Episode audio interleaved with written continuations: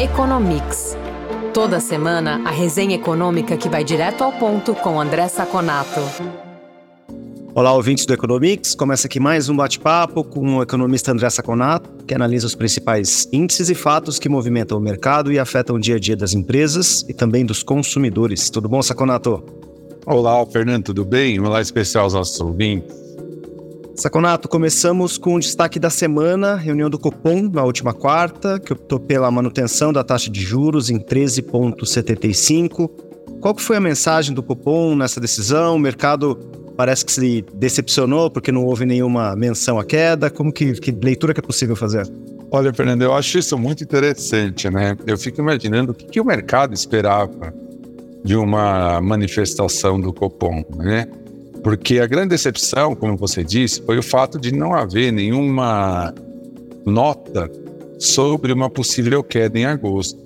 Mas eu fico pensando, o que, o mercado esperava? Que houvesse uma frase lá, olha, não baixei agora, mas vou baixar 0,25 em agosto e 0,25 em setembro?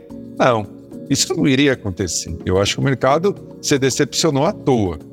Eu acho que o Copom deixou muito claro na, nos comunicados que ele vai olhar os dados daqui até a próxima reunião.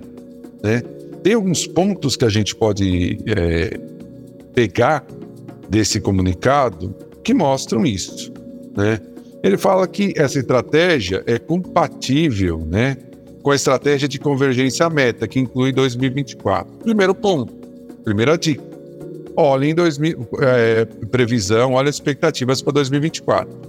Segundo o Copom, já está em 3,4, está muito próxima de convergência para meta. Então, assim, se até lá houver uma convergência, obviamente a chance de baixar em agosto ainda existe e não é pequeno.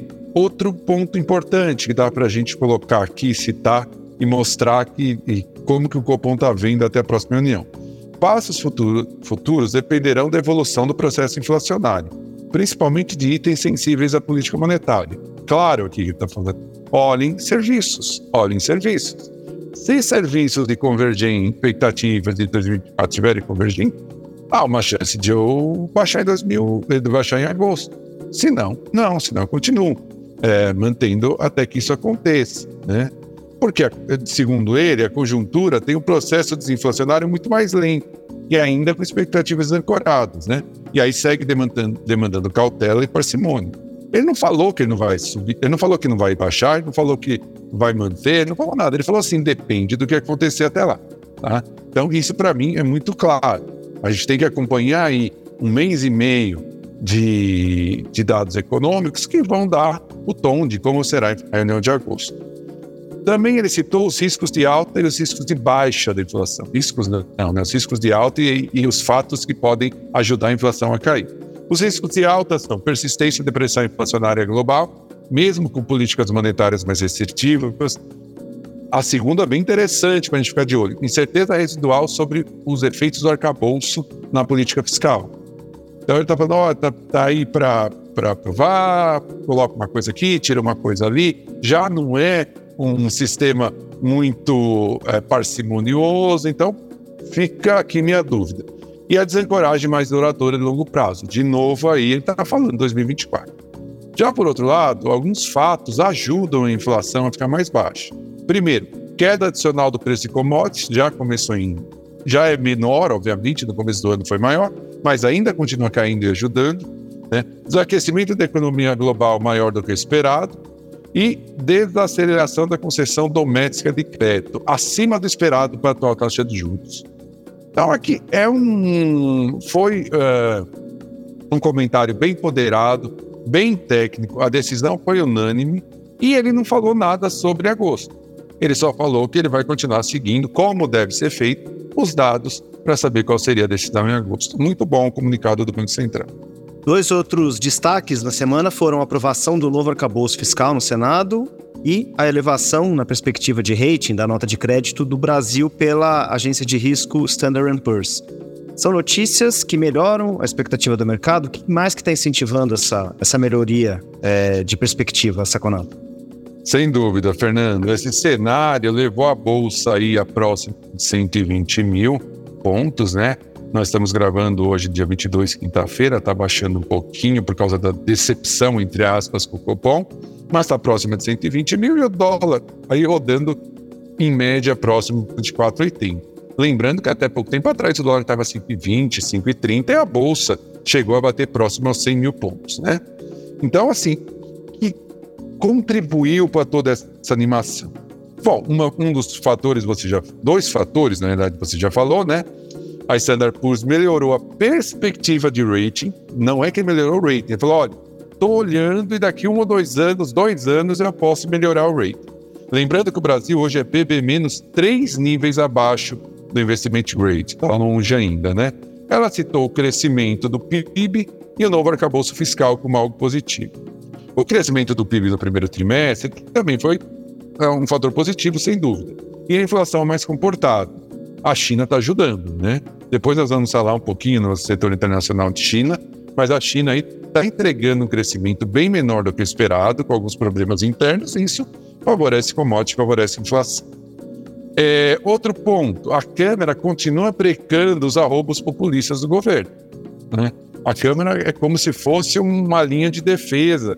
Né? O governo já falou em mudar o marco de saneamento, leite estatal, independência do Banco Central. Nada disso teve eco na Câmara. Ainda bem, a Câmara passa a ser aí uma, uma trincheira de racionalidade. E outra coisa foi a parada do aumento de juros do Fed. Se esperava que o Fed continuar é, é, ao mesmo tempo que o Banco Central também não baixou a taxa de juros, né? Então, assim, o que acontece? Você tem dois efeitos. Primeiro, o efeito positivo sobre o Brasil, porque, né, como o, o Fed parou de subir a taxa de juros, se joga para frente uma possível desaceleração global. Só que, por outro lado, como os dois permanecem constantes, o, o, o spread, a diferença entre a taxa de juros do Brasil e dos Estados Unidos, continua muito alta. A inflação do Brasil está, inclusive, menor que a inflação dos Estados Unidos na ponta.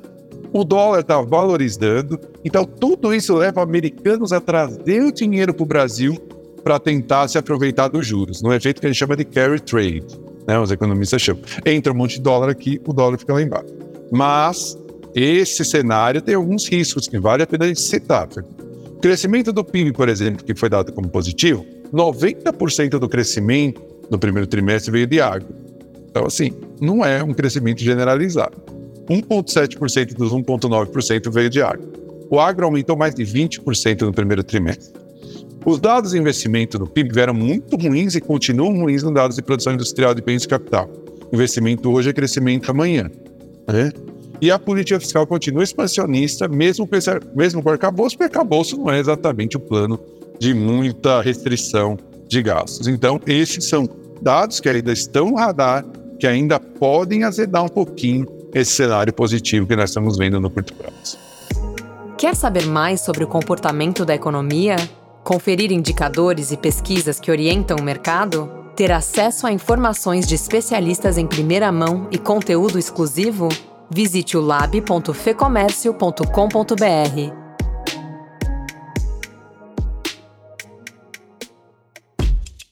Saconato, semana passada a gente falou sobre a reunião do Comitê de Política Monetária do Banco Central dos Estados Unidos, o Fed.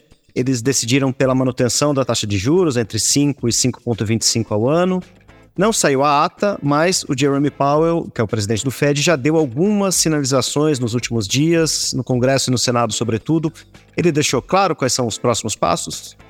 Olha, Fernando, é, na realidade, é, esse passo, o último passo do Fed, que foi a manutenção da taxa de juros, mas já antecipando dois aumentos de 0,25 nos próximos reuniões, surpreendeu o mundo. Até porque não dá para entender muito, porque se você já tem mais duas altas contratadas, para o mercado não faz diferença. Esse, esse, essa parada do Fed aqui, ele só vê, o mercado só olha e fala, ó, é como se tivesse uma diferença maior entre as duas reuniões, mas o processo de queda aumenta e a curva de juros continua a mesma, né? Então, é muito estranho esse aumento. Ele falou o que já se esperava, né? O que ele falar, ele falasse, tanto no Congresso eh, ontem, né, no dia 21, quarta, de novo estamos gravando aqui, e hoje no Senado, né?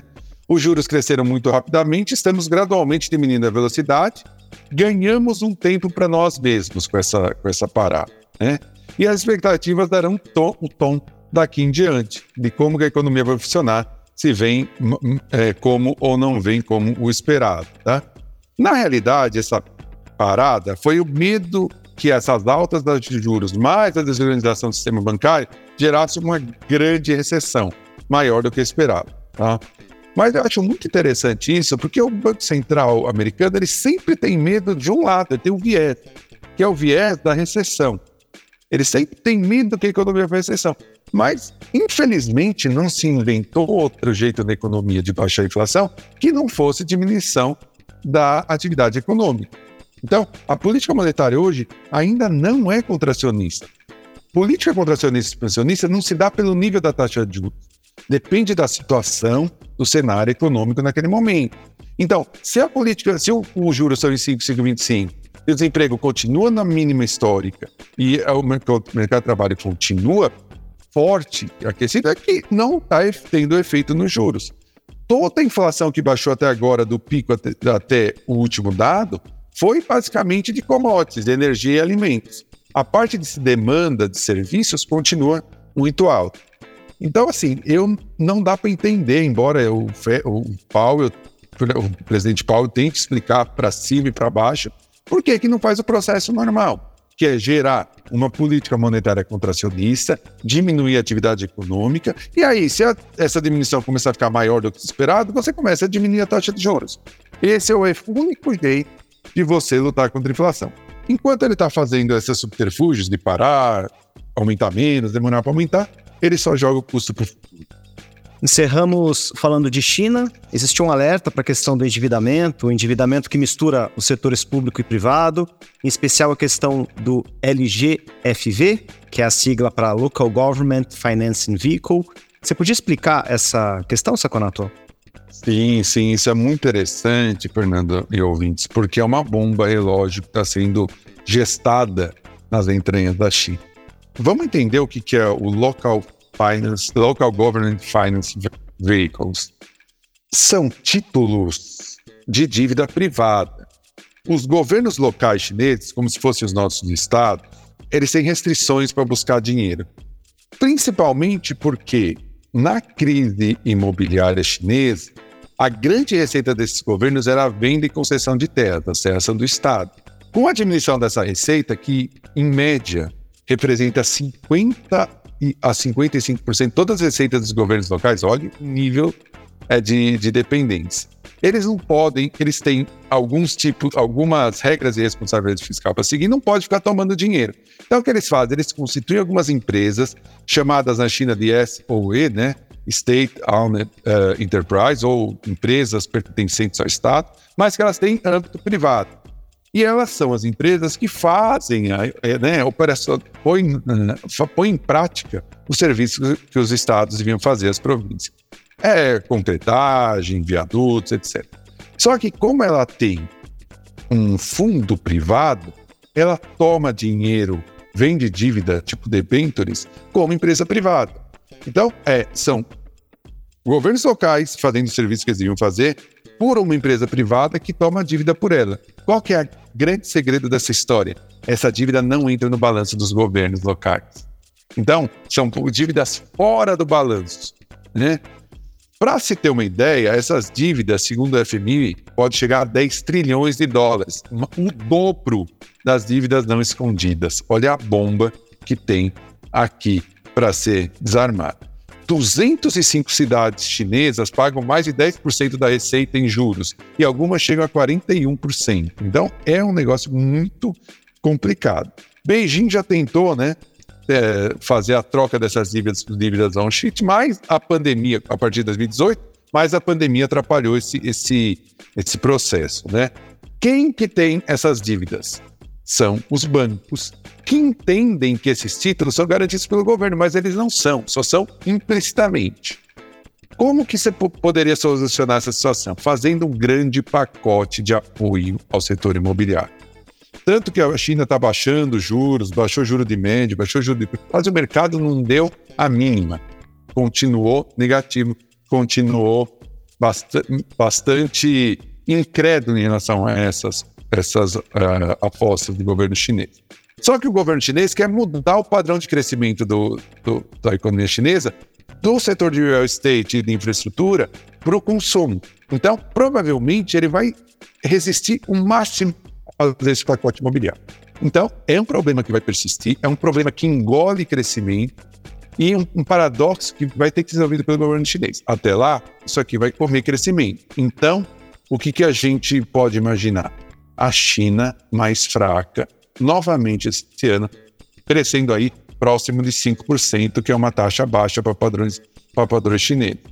Parece que o governo Xi Jinping não está muito preocupado. Ele prefere focar no futuro, que ser essa mudança do padrão de crescimento, do que resolver esse problema mais em curto prazo. Saconato, obrigado pela análise. A gente continua acompanhando e até semana que vem. Muito obrigado, Fernando, pela nossa conversa. Muito obrigado aos ouvintes que vieram conosco até agora e nos falamos na próxima edição do nosso podcast. Informação e análises inéditas. Mobilização empresarial. Ferramentas de negócios exclusivas. Tudo isso você encontra no lab.fecomércio.com.br. Acesse agora e confira.